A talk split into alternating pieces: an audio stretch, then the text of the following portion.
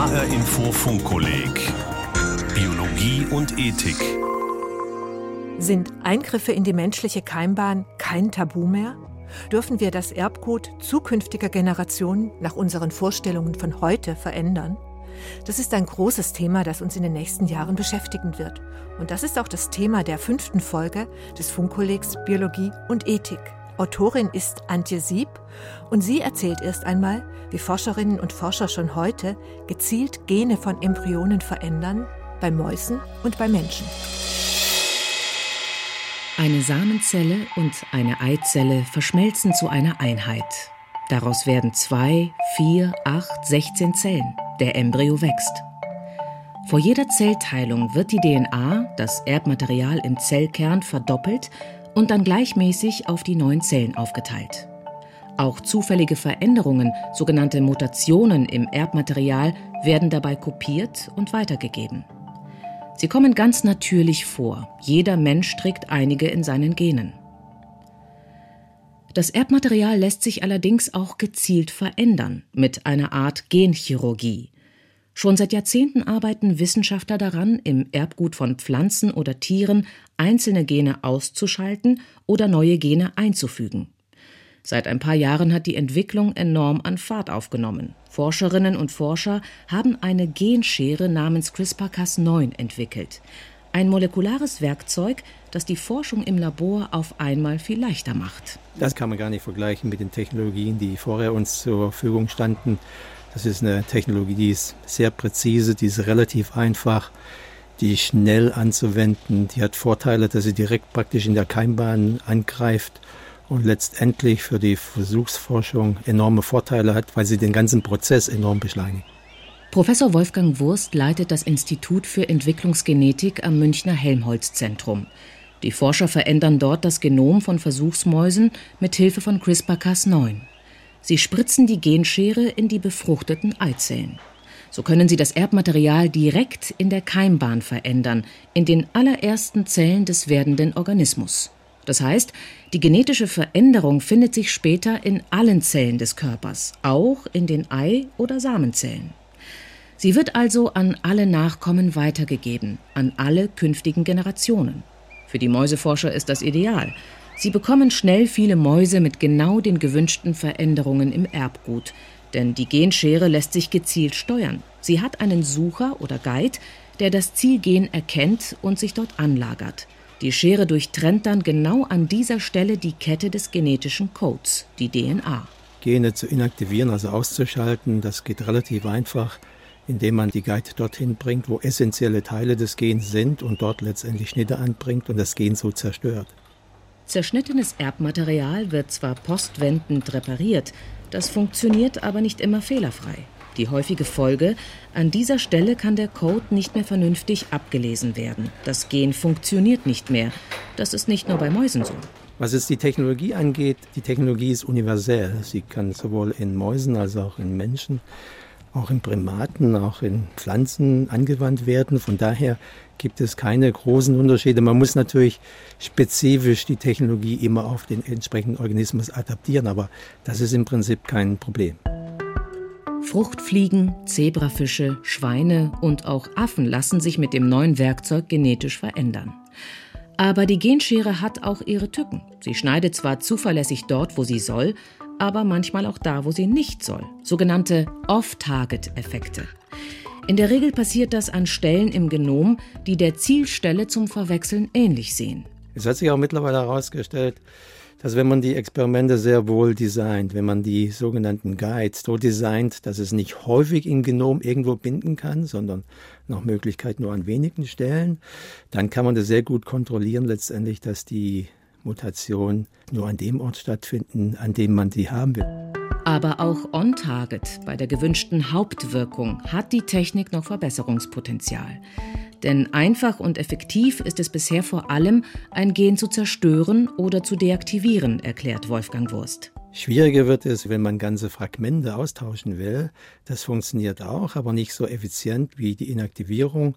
Und da gibt es noch Bedarf in der Forschung, diese Technologie zu beschleunigen, zu verbessern. Und da arbeiten wir und viele auch dran. Wenn man ein mutiertes Gen durch die korrekte Version ersetzen möchte, braucht die Zelle oft Hilfe bei der Reparatur des Erbguts, etwa in Form von Reparaturvorlagen. Da muss ich gleichzeitig noch sagen, das funktioniert nicht bei allen Genen. Da scheint es doch noch Inhibitoren zu geben, die letztendlich verhindern, dass diese Technologie an allen Orten des Genoms äh, funktioniert. Ein weiteres Problem? In vielen Embryonen sind nach der CRISPR-Spritze nicht alle Zellen verändert. Man nennt das Mosaik. Der Embryo besteht dann aus Zellen, in denen CRISPR-Cas9 wie vorgesehen gewirkt hat, und Zellen, in denen nichts passiert ist, erklärt der britische Stammzellforscher und Entwicklungsgenetiker Professor Robin Lovell Batch vom Londoner Cricks Institut. What's happening in the case of using the was bei den Genchirurgietechniken passiert, ist, dass sie ein bisschen spät wirken. Sie wirken im Zweizellstadium oder sogar später. Das bedeutet, dass du das Genom nur in einem Teil der Zellen veränderst. Es könnte nötig sein, die Werkzeuge für die Genchirurgie schon sehr früh hineinzubekommen zum Beispiel zusammen mit dem Spermium. Man befruchtet die Eizelle mit einer Spermieninjektion und gibt gleichzeitig die CRISPR-Cas-Bestandteile dazu. Und dann bekäme man hoffentlich keine Mosaikembryonen. Uh, Schlechte Effektivität, Embryonen mit genetisch unterschiedlichen Zellen, Off-Target-Effekte. Die Liste der potenziellen Probleme mit der CRISPR-Cas-Technologie ist lang. Das hinderte mehrere Forschergruppen nicht daran, die Genschere im Labor auch an menschlichen Embryonen auszuprobieren und damit weltweit für Aufregung zu sorgen. Chinesische Forscher versuchten, Mutationen zu reparieren, die mit Krankheiten im Zusammenhang stehen. Ein anderes Team wollte den Embryonen eine Mutation einbauen, die resistent gegen das HIV-Virus macht. Die Erfolge waren mäßig. Wenig erfolgreiche Korrekturen, viele Nebenwirkungen. Der Schwede Dr. Fredrik Lanner forscht am Karolinska Institut in Stockholm selbst mit menschlichen Embryonen.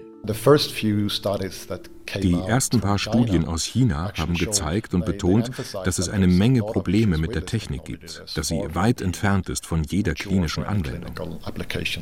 Schon anders klangen die Ergebnisse eines im August 2017 veröffentlichten Experiments an der Universität von Oregon.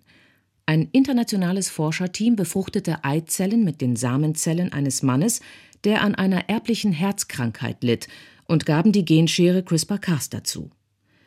Die Wissenschaftler glauben, dass sie die Genmutation, die mit der Herzkrankheit in Zusammenhang steht, bei einem Teil der Embryonen korrigieren konnten und fanden dabei kaum Nebenwirkungen, als sie danach die Entwicklung der Embryonen stoppten und ihre Zellen untersuchten. Ob das auch andere Forscher so nachvollziehen können, bleibt allerdings abzuwarten. Bei keinem dieser Versuche ging es darum, die Embryonen mit dem manipulierten Erbgut in eine Gebärmutter einzupflanzen und zu lebensfähigen Individuen heranwachsen zu lassen. Trotzdem schwingt dabei die grundsätzliche Frage mit, was wollen und dürfen wir? Wollen und dürfen wir tatsächlich beim Menschen so ins Genom eingreifen? Wenn man an einer befruchteten Eizelle etwas verändert, dann müssen wir davon ausgehen, dass nicht nur der Mensch, der daraus entsteht, diese Veränderung hat, sondern auch nachfolgende Generationen. Das heißt, wir vererben das auf weitere nachfolgende Generationen, die wir ja alle nicht gefragt haben, ob sie das wollen. Hier geht es um ein prinzipiell unabsehbares Risiko, weil wir wissen erst, wie sich diese genetischen Änderungen auswirken, wenn wir die so entstandenen, so erzeugten Menschen wachsen lassen. Das heißt, wir bürden denen die Last auf, letztendlich das Versuchskaninchen zu sein, ohne dass sie jemals dazu zugestimmt haben. Und dieses Risiko ist nicht zum Verschwinden zu bringen. Ja? Also sie müssen letztendlich, wenn sie das machen wollen, Menschen als Versuchskaninchen ohne deren Einwilligung nutzen. Der Medizinethiker Professor Urban Wiesing von der Universität Tübingen und der Bioethiker Dr. Roland Kiepke von der Katholischen Universität Eichstätt-Ingolstadt. Mit einem Eingriff in die Keimbahn wäre für viele die rote Linie überschritten. Auch für Roland Kiepke ist er tabu. Wenn wir sozusagen nicht mehr gezeugt, sondern erzeugt werden, mit bestimmten Absichten auch. Wir sind sozusagen eher ein Erzeugnis und treten unseren Eltern als unseren Planern gegenüber. Und das dürfte, ohne dass man das genau weiß, dürfte das Verhältnis zwischen Eltern und Kindern doch sehr grundlegend verändern. Kinder sind dann auch immer, leben immer unter der Maßgabe, Plan zu sein, beziehungsweise einen Plan auch erfüllen zu müssen. Viele Menschen sind kategorisch gegen die Idee, das Erbgut unserer Kinder und Kindeskinder zu verändern, ganz egal zu welchem Zweck. Dann, folgert Kiepke, braucht man auch gar keine Forschung dazu. Warum sollte man heute an Embryonen forschen, um es nicht morgen oder übermorgen dann auch einzusetzen? Wenn man eben schon an Embryonen forscht und dafür viel Geld ausgibt, viel Zeit drauf verwendet, dann auf diesen Schritt zu verzichten, ist natürlich schwierig, ja, psychologisch auch einfach schwierig. Und deshalb halte ich eben schon die jetzige Forschung an Embryonen für problematisch, weil sie den Weg dafür bahnt, weil sie das Einfallstor für diese Entwicklungen ist. In Deutschland verbietet das Embryonenschutzgesetz solche Experimente mit menschlichen Embryonen ohnehin. Bisher. Denn Forscher versuchen bereits, künstliche Embryonen herzustellen, also ganz ohne gespendete Ei- und Samenzellen oder überzählige Embryonen aus der Reproduktionsmedizin auszukommen. Stammzellforscher Lovell Batch. The other possibility is, and a lot of people are working on this, is to try and derive die andere Möglichkeit, und daran arbeiten eine Menge Leute, ist es, Eizellen oder Spermien komplett im Reagenzglas herzustellen, aus pluripotenten Stammzellen. Die Idee ist, dass man eine Hautprobe von einem Patienten nehmen könnte, daraus induzierte pluripotente Stammzellen machen, die könnte man dann vermehren, genetisch manipulieren und dann Eizellen und Spermien aus diesen Stammzellen machen und damit ein Baby produzieren. Aus Körperzellen würden im Labor also wieder Stammzellen, die sich in jeden Zelltyp des Körpers verwandeln können und aus denen dann künstliche Ei- und Samenzellen. Das ist noch Zukunftsmusik, aber so entstandene Embryonen würden das geltende Embryonenschutzgesetz wohl nicht schützen. In der Leopoldina, der Nationalen Akademie der Wissenschaften, werden aber Stimmen laut, die das Embryonenschutzgesetz ändern wollen. Nicht um es zu verschärfen, sondern damit Embryonenforschung nicht nur im Ausland, sondern auch in Deutschland möglich wird. Urban Wiesing sieht einen Wandel in der Diskussion um Keimbahneingriffe. Als man das zunächst diskutiert hat, Ende der 70er, Anfang der 80er Jahre, da war es in der Tat so, dass man sich das nicht vorstellen konnte und viele sagten, naja, das kann man eigentlich unter gar keinen Umständen wollen. Ich glaube, das hat sich etwas anders gezeigt in den letzten Jahren. Es gibt andere Stimmen, die sagen, naja, wenn wir damit in der Tat schwerwiegende Erkrankungen heilen können, und zwar nicht nur für ein Neugeborenes, sondern auch für dessen spätere Generationen, dann ist das zumindest etwas, was man erwägen kann. Ich glaube, die ethische Diskussion ist da etwas pragmatischer geworden, weg vom Tabu hin zu der Frage, was ist ja eigentlich für ein Nutzen zu erwarten und was sind die Risiken. Dieses Einschätzen von Nutzen und Risiken ist ohne Forschung schwierig.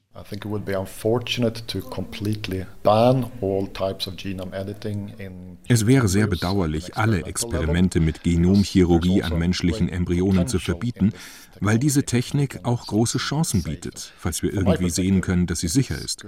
Ich denke, es ist gut, das ordentlich zu regulieren, aber gleichzeitig zu erlauben, dass man den Nutzen der Technik erforscht.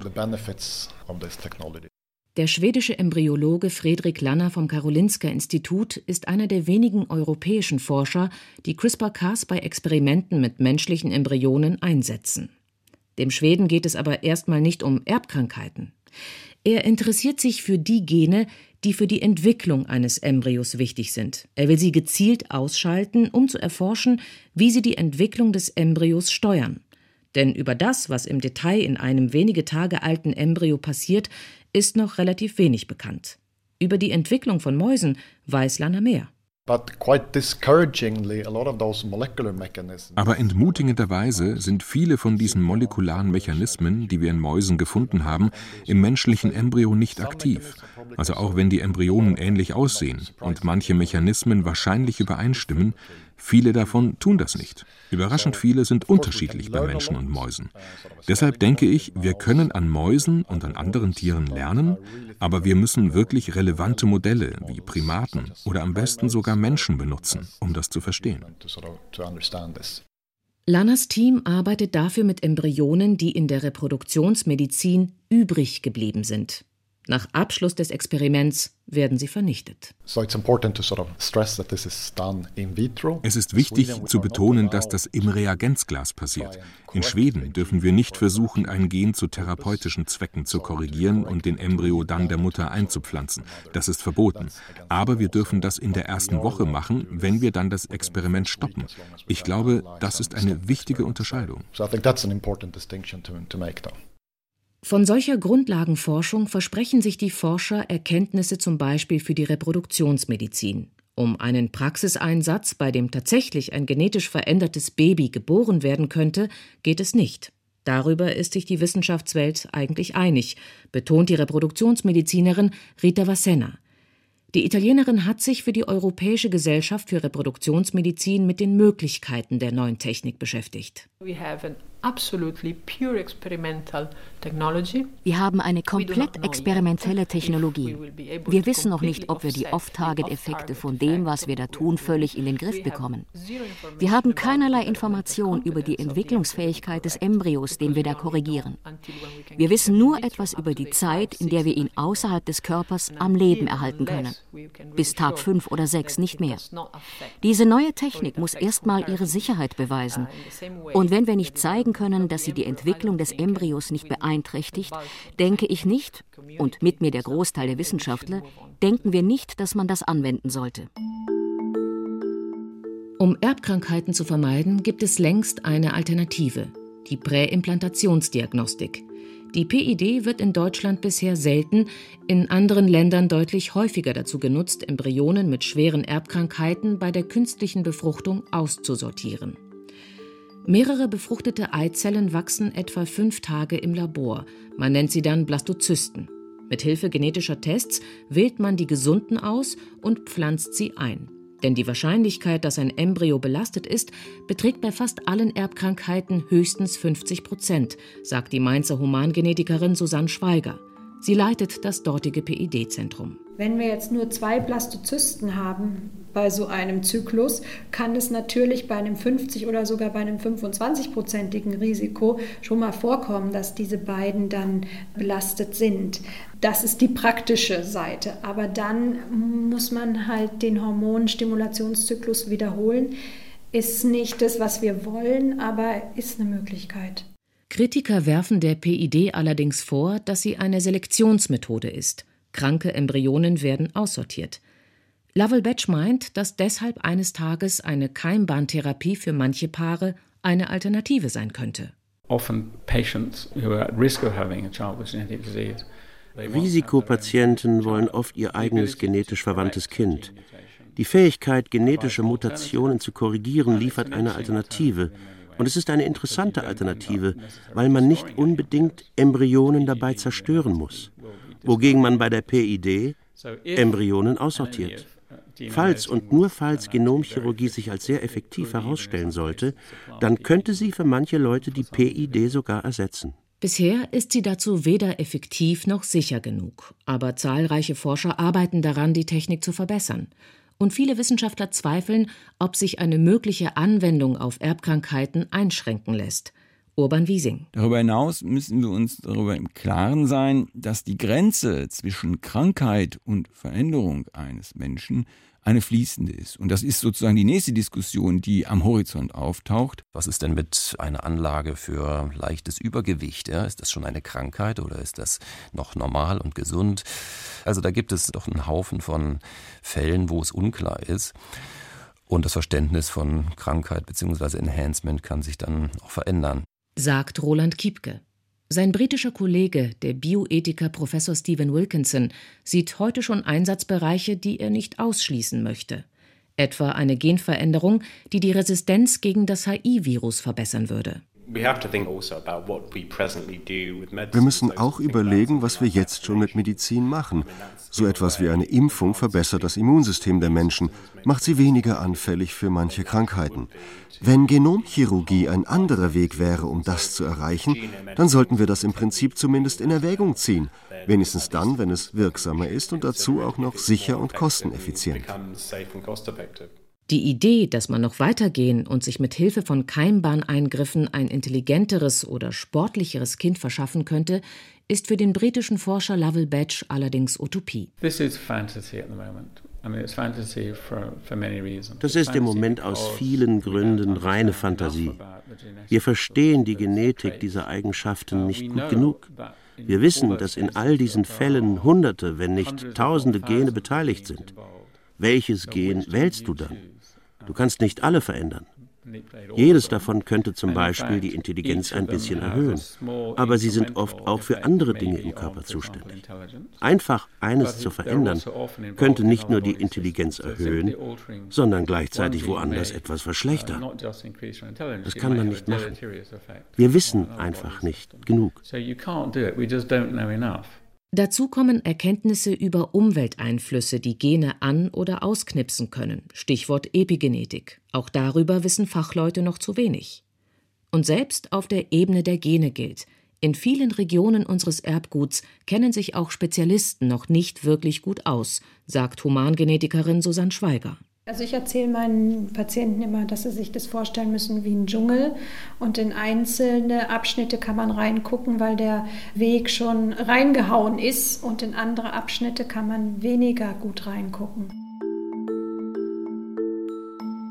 Viele Zusammenhänge sind nach wie vor unklar. Mutationen oder Varianten von Genen können zum Beispiel weit verbreitet sein, weil sie gleichzeitig Schaden und Vorteile bringen wie die Sichelzellanämie, die in ihrer leichten Form die Betroffenen vor Malaria schützt. The ApoE4-Allele mit ApoE4 hat man ein höheres Alzheimer-Risiko, während es mit ApoE2 und ApoE3-Allelen niedriger ist. Man könnte sagen, lass uns ApoE4 in eines der anderen umwandeln, um das Risiko zu senken. Aber wir wissen nicht, warum so viele Leute ein ApoE4-Allel tragen. Vielleicht hat das einen anderen Vorteil, vielleicht sind sie schlauer, wir wissen es einfach nicht. Bevor man irgendeine Behandlung anbietet, muss man wirklich verstehen, was das Gen auslöst. Ob es wirklich eine krankmachende Variante ist oder ob es andere Vorteile bringt. Wir müssen viel mehr über menschliche Gene, das menschliche Genom und seine Variationsbreite wissen, bevor wir so einen Weg einschlagen.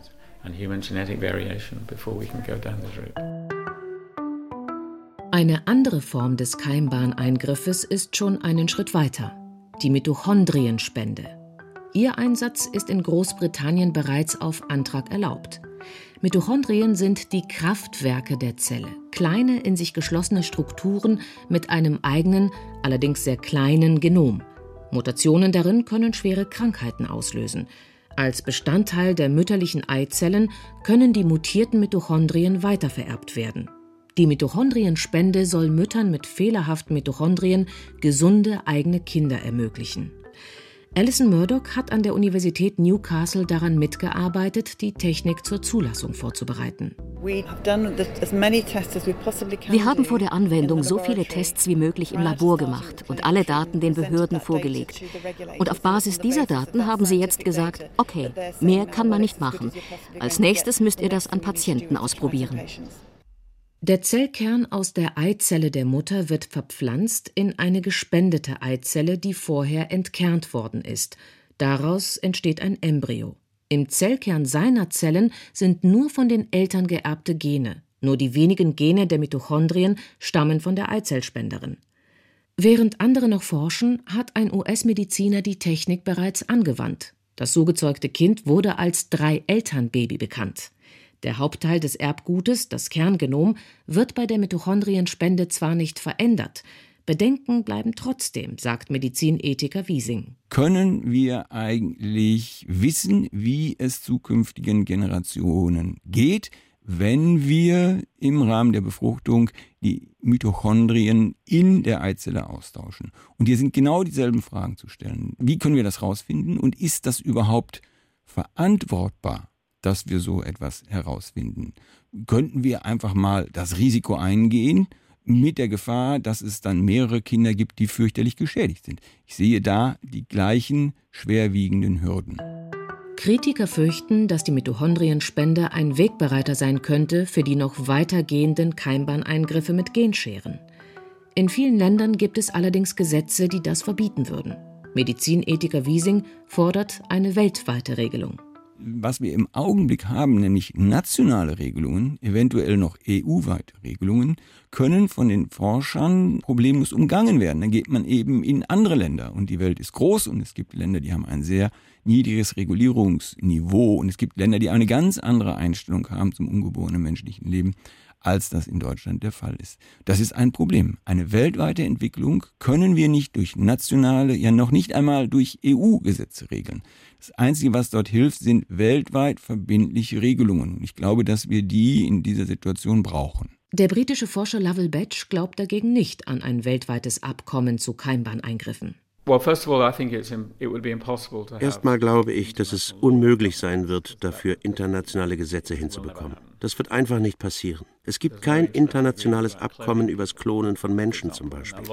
Und da hat man sich wirklich darum bemüht. Der britische Forscher hat in einem Komitee der US-amerikanischen National Academy of Sciences Richtlinien mitentwickelt, die Keimbahneingriffe regeln sollen.